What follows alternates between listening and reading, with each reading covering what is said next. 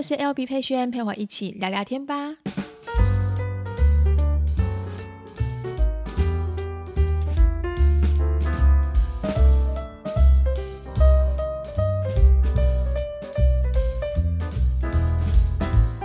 Hello，大家欢迎回到今天的 Podcast。今天是我们三月三十一号星期五的时间。好，三月份有三十一天。上一上一上一集我说错了，上一集我一直以为那一集会是三月份的最后一集，结果没有想到是这一集。你知道妈妈有的时候在过时间的时候都不会再记那个日期的。三月份有三十一天呐、好，那很开心，在三月份的最后一天，我们还有机会可以在线上一起聊聊天。那我不知道大家三月份过得如何？呃，有没有帮自己安排一些什么特别的计划，还是有完成什么事情呢？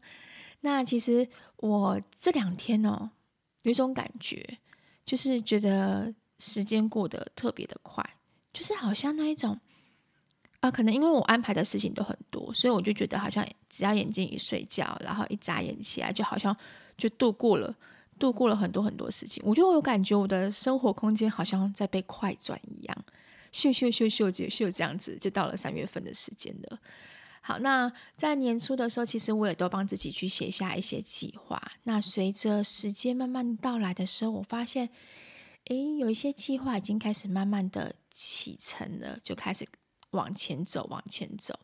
那虽然可能还不知道未来的那个结果是如何，但我觉得我都还蛮期待的。好，那上一集的话，其实有跟请三宝爸来跟大家聊聊我们人生当中的一些转变，然后一些特别的一些转捩点。真的，我们的故事很多事情很多阶段，呃，要跟大家真的聊的话，其实真的很难聊得完。好，那我大概简单分享一下一些留言。我发现他上来的话，大家都还蛮。蛮喜欢听的耶，我是不是应该找他多多上来？不然平常的时候，我的那个听众的流量好像没有那么快就冲上来。就他他一来的话，哇，大家都很热烈，然后都也很热烈留言。好，我先念几个留言好了。好，第一个的话呢是这位，这位有留名字吗？我看一下。好，没有留名字没关系，辛苦你们了，以你们为标杆，继续调整努力。边听边犯泪，很棒的夫妻互动及共同努力的目标。好，谢谢。然后下一则的话是 LB 三宝爸加油，很喜欢你们的影片。三宝爸的手指真的很好看，我喜欢他煮盐撒盐的姿势，煮菜撒盐的姿势。他撒盐都要撒很高诶。我每次在帮他拍摄的时候，因为我都会先对焦在那个菜色上面嘛，所以他每次在撒盐的时候，我就说，你为什么手都要拉那么高？我就等于还要再拉远景拉回来。但我就觉得还蛮好笑，就是他觉得就是你知道，男生就觉得这样子好像会比较帅一点点。好，下一则留言的话呢，我看一下哦，我们的那个初心好日子的社团，其实大家也都有在很踊跃在下面留言。好，看一下里面的内容。OK，第一个是我真的很不喜欢推销自己不喜欢的东西，跨不出去。对，其实我也是。如果不是自己喜欢的东西的话，你要硬讲，真的很难很难。而且那种感觉，其实你不管今天是你的粉丝、你的观众、你的消费者，其实都可以感受出来，你不是真心喜欢这个商品的。好，下一个的话是思雨写的。刚听完三宝爸的分享，真的很有感，希望以后他能够多多分享。然后下一个是 Cherry，我边听边含着泪，然后又跟着一起大笑，真的太爱你们一家人了，谢谢，我们也爱你们。然后丽仪说，第一次听到三宝爸讲这么多话，原来他口才佳，叙述事件事情条理分明，与老婆不选不分选址。好，你忘记我们其实是客服起家的。对于讲话这件事情，其实我们都还蛮喜欢的，所以我们两个呃聊天的时候都很多话题可以聊，然后我们也会去呃，就是聊的东西是在同一个节奏点上面，一个思维点上面，所以我们的讲的东西其实都是还蛮对彼此之间有帮助的。好，下一个是暖婷留言。很感人的一集耶，很喜欢听你们夫妻的谈话，下次再多出这种类型。三宝爸也很棒，好，谢谢。然后 Maggie 说，腼腆又可爱的三宝爸，好特别的分享，好，那雨璇留言说，今天边煮饭边听三宝宝早该出道了。他，呃，我也觉得他很应该要早点出道，因为我一直觉得他有一个荧光幕里面的特质在，就是他会吸引别人注意到他，就是又腼腆，但是其实你又知道，诶，他好像不是那么的腼腆，因为双子座嘛，其实私底下是闷骚的。他那天在聊的时候，他呃下播之后，录完之后，他就问我说。哎，你觉得我这样讲的好吗？这样会有人听吗？然后他就说，他大概已经用六成的、六七成的那个力量在跟大家 聊天。我说，所以你没有尽全力？他说，我还没有尽全力。然后就我应该还不错。然后自己默默听自己的 podcast 啊，讲完之后他就传讯息。上班的时候吃完饭嘛，他就传讯息跟我说：“哎，我声音还蛮好听的。”总之，他就是还蛮自恋的一个人，很好笑。有有机会，我再慢慢的。把他的另外一面拍给大家看，然后我觉得这是一个很不错的一个互动，对。好，下一个是 Emma，Emma 应该是我们以前的同事，对，我记得她是我们以前同事。她说回忆杀，脑海里跳出那时候你们的满满的粉红色泡泡，三宝爸还会腼腆的在席位偷偷牵手。他讲到这个的时候，我怎么觉得好像有那个画面出来？然后艾玛说：“听到收据那一段，我差点喷泪。幸好你们都熬出头了，棒棒。我们两个的过程的话，可能以前在默默的同事，呃，可能都会可以感受得到，因为我们从在默默认识嘛，然后认识之后，然后在一起，所以很多的同事见证我们那个过程，再加上热恋期的那时候的我们，就还蛮黏的。”哎，很 很有事的是，不管今天呃做什么席位啊，然后就是我们那那个席位其实不是固定的，客服席位不是固定的，他都会想要坐在我旁边。对，所以他刚刚说腼腆的在席位上偷偷牵手，我忘记有没有偷偷牵手，但是觉得这现在听完之后，我跟三宝爸说，我们两个有做过这么恶心的事情吗？而且更好笑的是，我们现在因为以前。第一个月在一起，第一个第一个月，第二个月，以前我们那个时候是没有 Line、没有 Facebook 的，就手机只是照相，然后传讯息的功能，然后再来就是 MSN 哦，那时候 MSN 很流行，所以我们都要用 MSN 来聊天。然后张爸爸有时候会写信给我，然后有一次我们搬家的时候，看到那个当初写的那个信，然后两个人哦，一看到那封信，然后我念出来的那一刹那，他就说，呃。然后我也说，我说我也好想吐哦。为什么我们以前就写出这种东西？而且现在身为人母了，人母人父了，我不知道你们有没有这种感觉，就是当你看到以前写那种还没有在一起一还没有呃在一起一个月，又还没有在一起多久，就叫人家老公老婆，好想吐哦，真的好想吐哦！就怎么会这样子？那时候的自己怎么会这样子？哎，等下我刚刚是讲脏话了，好，那个等下会把它剪掉小音。总之就是，天哪！就是以前怎么会写出这种肉麻的话？那老夫老妻听到这种肉麻的话，就觉得还蛮还蛮有趣跟好笑的。但我跟你们说，他不会愿意把这些东西分享在台面上面念念出来给大家听，他会觉得丢脸死。好，这个就是上一集大家的呃留言，然后跟大家分享一下，谢谢大家支持我们这样子。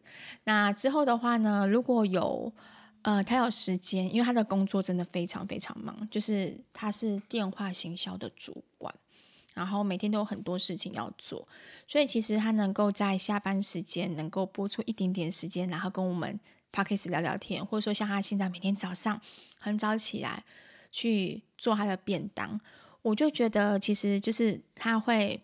有条理性的帮我们来帮他自己去规划出一些东西，然后是真的蛮辛苦的。所以如果真的有机会的话，有不错的主题，我会请他再上来，然后跟大家一起聊聊天这样子。好，那今天的话呢，我们想要聊什么呢？我要聊一个就是现在目前所有爸爸妈妈都会遇到的一个，嗯，这个叫做什么？这个叫做无法不知道该怎么解决的问题。就是手机三 C 成瘾的问题。三 C 这件事情，在我们以前那个年代没有这么的、这么的泛滥，就是这么的流行，然后整已经是融融汇到我们所有的生活当中。我们现在不能手机，没有手机，没有电脑，没有网络，完全是不能活。但我们以前小时候还记得吗？那时候的我们虽然说没有网络，然后电视可能只有三台，偶尔会有第四台，但我们还是可以呃很好的运用自己的时间。就算今天没有手机，我们也是玩可以玩得很开心。但是现在的小孩子好像没有办法，所以我们现在这一代的父母其实一直在练习一件事情，是如何去抗衡手机、三 C 跟孩子们之间。因为我们看太多太多的网络呃讯息，教养专家都说，嗯、呃，三 C 会养坏小孩子，三 C 呢会让小孩子变不好，然后呢，三 C 呢会会。呃，里面有很多诈骗啊、色情啊、什么什么讯息，你会让你的小孩子价值观完全不一样。甚至如果今天三 C 成瘾的话，孩子会现实跟呃现实生活跟那个里面的三 C 里面的生活，还会虚拟生活，会完全分不清楚。所以，其实，在之前有很多很多的案例，就是关于孩子已经三 C 成瘾之后，他的情绪控管不好。对，然后导致很多很多状况，注意力都不集中，这也是现代现在目前这个孩子这个年代的孩子会遇到的问题。所以，我们都一直在抓中间那一个平衡点，因为你不可能完全不限制。就像我之前有跟大家聊，如果今天你完全限限制他不准去碰这个东西，那有可能最后会有反效果，因为孩子当他一旦碰到的时候，他就掉落去啊。真的就掉楼梯就拔拔不出来了，所以如何让孩子能够去呃控制在好好控制那些时间，然后好好的嗯分清楚现实跟虚拟社会的生活的差别在哪边？其实真的是我们需要跟孩子慢慢的去教导。但我必须说这件事情超不容易，真的真的真的非常不容易，因为我自己还在学习，而且。我前阵子才遇到很多的撞墙期，我跟三宝爸一起，就是面对那些问题的时候，我们有点不知道该怎么怎么怎么办。好，那我们家小朋友的话呢，其实三 C 这件事情，第一个他们三个是没有手机的，但我们家有平板，然后有 Switch，然后还有他们的手表，那个手表好像也是可以上网的，对，所以这三个他们的手边的三 C 的东西就是这三个。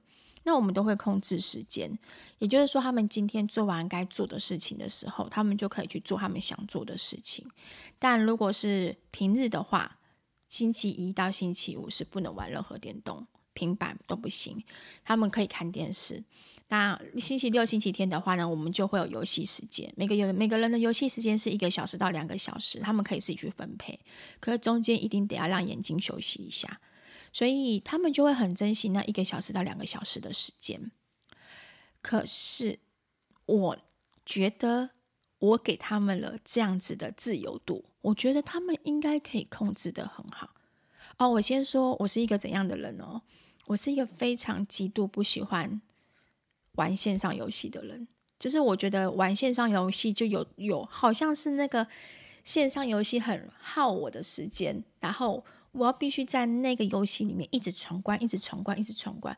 那你会发现一件事情，他好像永远都闯不完那个关，然后最后你就会被那个游戏去绑住你的现实的时间，因为你就可能你的脑袋脑海里面的印象东西就已经在那里面了，所以你就会一直不管做什么事情，你都会去想要摸一下，就去想去按一下，想去去挑战一下。那一下子时间就好过去了，所以我记得他们刚那时候买 Switch 的时候，我送给他们生日礼物买 Switch 的时候，我曾经有想说，诶，动物森友会很有名，然后我不如玩，不如来玩玩看好了。结果我大概玩个两天吧，我就想说，不行不行，我真的觉得，天哪，我为什么要在这个地方就是要这样浪费那么多时间？然后我还有很多时间，其他时间要做做其他的事情。后来我就选择就是。嗯，放弃，我就没有想要去动。那我为什么会想要买 Switch 跟或者是让他们用平板？很大的原因是因为其实我我过去的小时候的我，我们家是没有什么任天堂，我们家的电动玩具就是俄罗斯方块而已。然后我们家也没有第四台，我们家只有三台，所以我的童年是跟同学之间的话题是完全搭不上的。我不知道同学他们在玩什么电动，什么超级玛丽呀。你们所谓的超级玛丽泡泡龙，都是我去别的同学家的时候，我看到别的同学在玩，然后我很羡慕，跟我跟着他们一起玩这样子。但我自己的现实就是家庭当中，我们家是完全没有这些东西的。那可能自己的内心当中会有那么一点点小小的，这叫做嗯需呃，应该是说小小的需要被满足的地方嘛。所以我会希望我的孩子，呃，在跟同侪之间的时候，就是这是我觉得这是我自己的问题，跟同侪之间的时候，好像不要就是呃变成边缘人啊，或是说什么事情都搭不上话题呀、所以我还是会让他们知道说，诶，有 Switch，有平板。然后那些东西我都会去帮他们筛选过，就例如里面的影片呐、啊，还是什么东西。可是小孩子真的太聪明了，真的太聪明了。像格格的话，他就会知道说，在从平板里面去找寻他想要看的内容。Switch 里面也可以连到 YouTube，这我都完全不知道。所以他就去找 YouTube 里面他想看的一些直播组啊，什么什么什么之类的。所以我有。我有经历过一段非常混乱的时候，就是我的小孩子他在 YouTube 上面的时候看了很多我觉得不适合他这个年纪看的影片，例如可能一些直播主在讲游戏的事情，但是他会一直干干叫，然后一直讲脏话，所以导致晨晨那时候还有学出学里面的那个影片里面讲话，其实我就有吓到。好，再第二个是，我又给你们。嗯、游戏时间的，因为他们其实都有游戏时间，固定的游戏时间，所以我我做妈妈的，我觉得你们应该应该会满足了，你们应该知道满足了，就是你们有这游戏时间，应该就就不错，就不是，他们都会在我不在的时候偷偷玩，甚至想玩到就是有可能半夜的时候。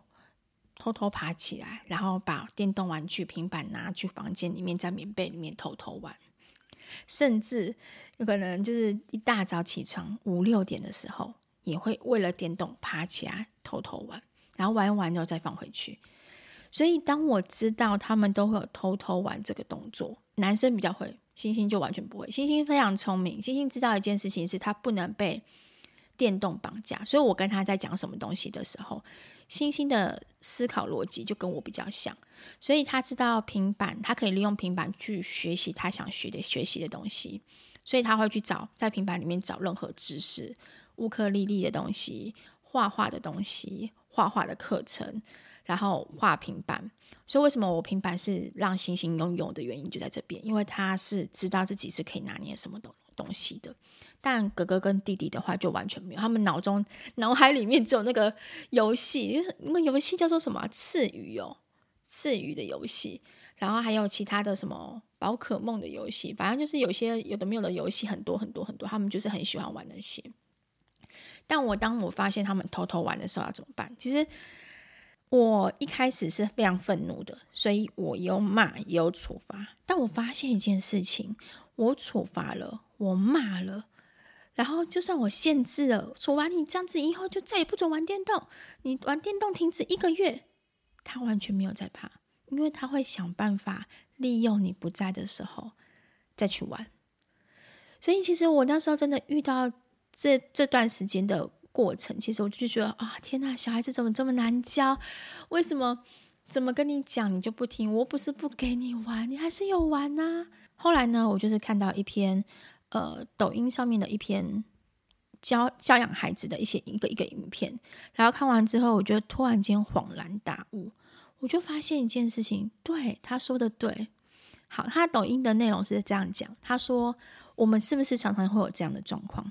当你还跟孩子说好，不准玩电动了，不准玩了，你时间到了，不要玩，电动收起来。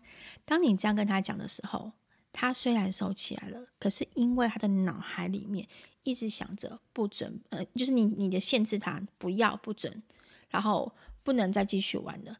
你限制他这个动作的时候，其实他的脑袋里面不会再限制那个动作，他只会一直想：好，我现在动电动虽然还给你，可是我脑海里面还停留着那个电动的画面。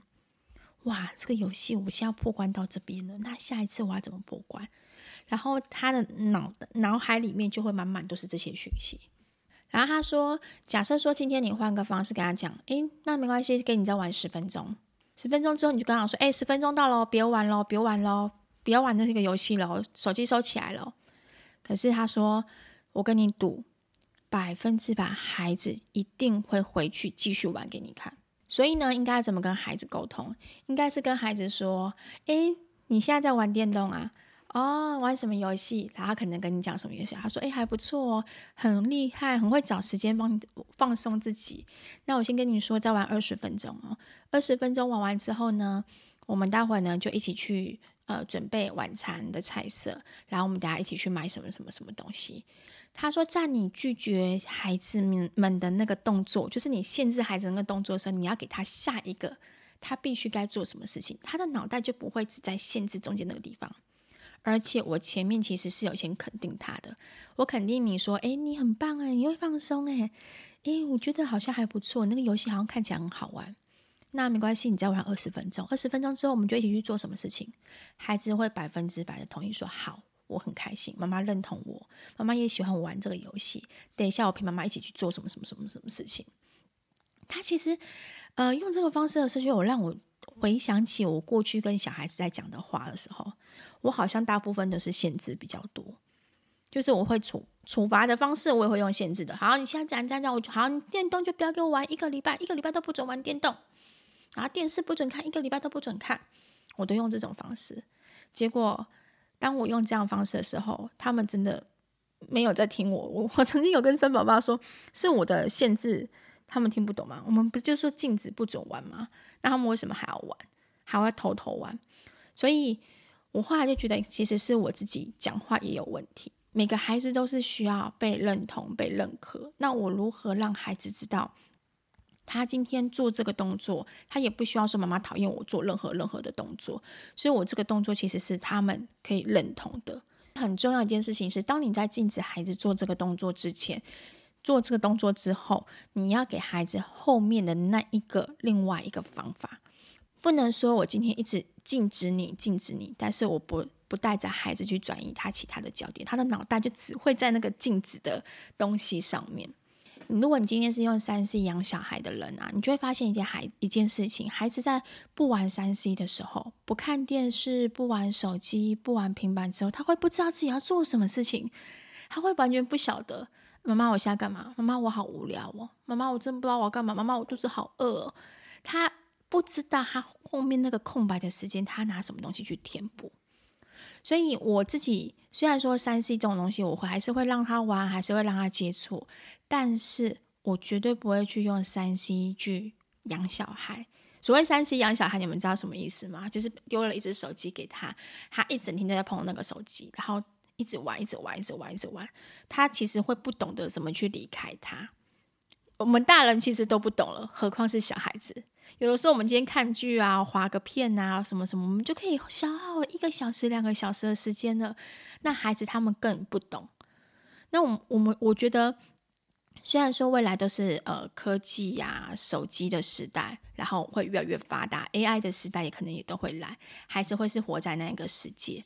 但是我还是相信一件事情，是孩子要用他的眼睛去认识真实的环境、天空、土壤、树木、大自然的样子，而不是从手机去认识。好，那刚刚我有说我自己很讨厌、很讨厌线上游戏这个东西。可是如果今天孩子在跟我沟通的时候，我会老实跟他讲吗？以前我会，但我现在不会，因为我听了那个抖音上面那个老师他在讲说，当孩子这样问你说：“妈妈，你很讨厌我玩游戏吗？”其实你应该给他另外一个方向：“妈妈不是讨厌你玩游戏。”妈妈其实很喜欢你们，因为我知道你们现在目前玩游戏是你们的社交方法之一，就是你可能你同学在聊，大家都在聊，所以你也会想知道这个游戏好玩的地方在哪边，可以跟同学有话题，所以妈妈不会讨厌游戏。所以妈妈想要了解，妈妈也想知道你们现在在聊什么东西啊？不然妈妈以后越来越老了，可能什么都不知道了。所以我会想要知道说，诶，你们现在玩的是什么游戏？你如果有喜欢的话，其实你可以跟我分享。那在游戏里面发生什么有趣的事情？有什么东西是让你觉得很开心，然后会想要让你很开心的大笑啊？什么什么你都可以跟我分享。然后这些都可以跟妈妈聊天。都可以跟我说，其实就是我们要慢慢的去选择。虽然说我心里不喜欢，可是我也要知道孩子心里面想什么。因为老实说，在网络这个世界里面，我也会担心他会交到不好的朋友。但我透过这个方式是可以肯定孩子之外，我也可以了解孩子现在目前为什么会喜欢这个游戏的原因。好，那我后来我就用这个方法跟恩恩聊天，他就跟我说那个刺语啊，怎样怎样怎样很好很好玩，然后什么关卡出现的时候会有什么东西出来，他可以讲超久。然后我就后来听听，我就说好，那没关系，那你现在。感觉好像真的蛮有趣的，那我再给你二十分钟的时间闯关，你试试看看你可以闯到哪边，然后成果再跟我说。总之，不能去用太多禁止方式、恐吓的方式，然后去跟你的孩子沟通，因为当我们越恐吓，然后越限制孩子的时候，我们以为我们可以限制得了。孩子现在的孩子跟以前的我们是不一样的，以前我们可能这样讲。爸爸妈妈这样跟我们讲，我们就会怕，我们就不敢做。但现在的孩子是，就算今天你这样跟我讲，没关系。可是我同学大家都还做，我也想做，所以我偷偷去做，我再去做好了，反正爸爸妈妈看不到。所以在你眼皮底下你看不到地方的时候，他就会选择去偷偷来。这是我最近学到，让我领悟到这件事情。可是我还在 try，就是我还在试，我在试看看这样的方法对于我跟孩子之间的沟通当中有没有用。大家有没有比较好的方式可以在留言提供给我？因为我觉得这种东西就是，呃，妈妈当妈妈不是天生会当妈妈，然后我们都是一步一步在跟孩子学习，然后跟孩子一起去成长。所以我觉得我也是在学习一个很好方式，适合他们的方式。那重点是你要够了解你自己的孩子，因为有些孩子个性比较乐观，他可能跟你勇于分享；有些孩子个性是比较内向，他就不想要跟你讲。但你要怎么去可以让他知道说，其实你是在关心他，你是支持他的，其实这点很重要。虽然说三 C 这个世界是虚拟的，但爸爸妈妈是真实的，永远永远支持你的那一个。所以我觉得，希望我们未来跟孩子之间的关系不会因为这种虚拟的三 C 的东西而变不好，反而是因为三 C 的东西来让大家变得更亲近。但记得记住哦，绝对不是要用，绝对绝对绝对不是要用那个那个三 C 去养小孩，这点是我一直觉得非常非常不 OK 的。因为你放任这件事情，你给他这个这么大的自由，很多小孩子他不懂里面的东西是对的还是错的，他没有办法分辨。对，所以我觉得适时的让他知道有三 C 这个东西，然后里面在在里面你可以学到什么，然后你可以去找寻什么答案，但。